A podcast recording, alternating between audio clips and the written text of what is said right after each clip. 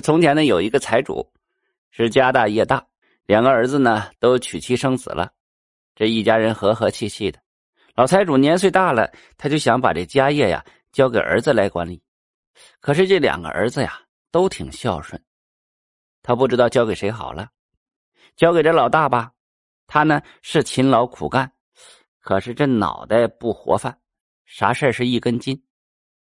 守家业倒是没事儿但是能不能把这日子过得更红火呀？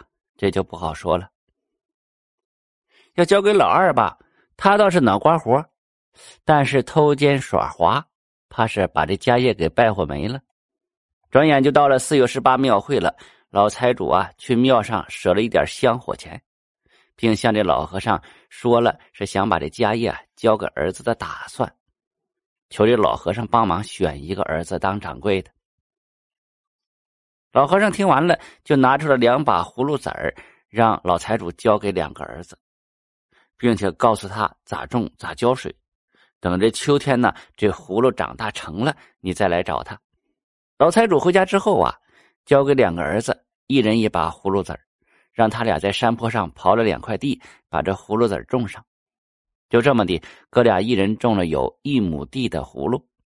等到这葫芦发芽之后啊，这老财主让他俩每天呢自个儿把这葫芦啊浇一遍水。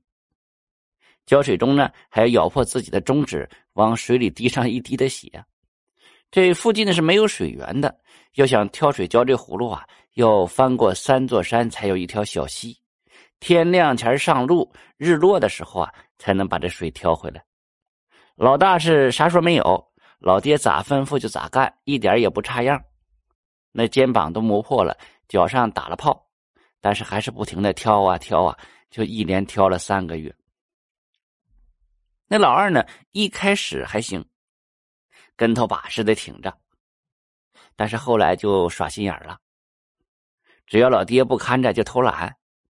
他为了省力啊，这三五天呢，才给这葫芦浇上一遍水。这老大呢，在浇水中咬破中指，往水里滴上了一滴血。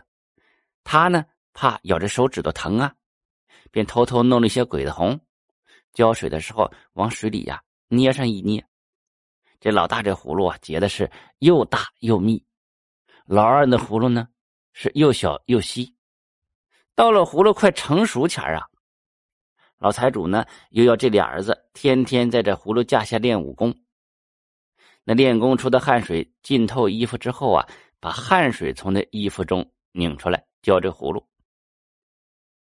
老大呢天天练的是有模有样的，身上呢那汗都噼淋噼淋的，他就照着老爹的吩咐，见天把那出汗的衣服往这葫芦地里拧。这老二练功前净偷懒，他不肯使劲啊，就自然出不了汗了。老大用汗水浇葫芦，他也假装闷在自己葫芦架下拧着衣服。到了秋天了，这葫芦成熟之后，老财主领着老和尚就来了。老和尚啊，让他俩呀，每个人从葫芦架上选个最大的葫芦，写上自个儿名。然后这老和尚啊，就对着这两个葫芦就诵经开光了。过了一会儿啊，这老和尚就说了：“说这葫芦啊是你们俩用血和汗种出来的，你们俩想吃啥呢，就尽管和自个儿那葫芦要就可以了。不过可有一样哈，只能用一次，再可就不好使了哈。”这哥俩呀，就拿着自个的葫芦，回家之后就开始实验了。这老大对葫芦就说了：“呃，葫芦葫芦，给我来一桌鸡鸭鱼肉，上壶烧酒。”哎，这话音刚落呀，唰一下子，那炕桌上就埋摆满了热气腾腾的酒菜。老二也对着葫芦说了：“你给我来一盆猪肉炖条子，也来一壶烧酒。”这老半天才上来一盆野菜汤，给这老二气的，把这汤就倒了，一脚把这葫芦也踹扁了。感情啊，他趁葫芦时偷机取巧，不流血不流汗，这前啊拿着葫芦撒气了。这下子呀，这老财主才知道把这家业交给谁了。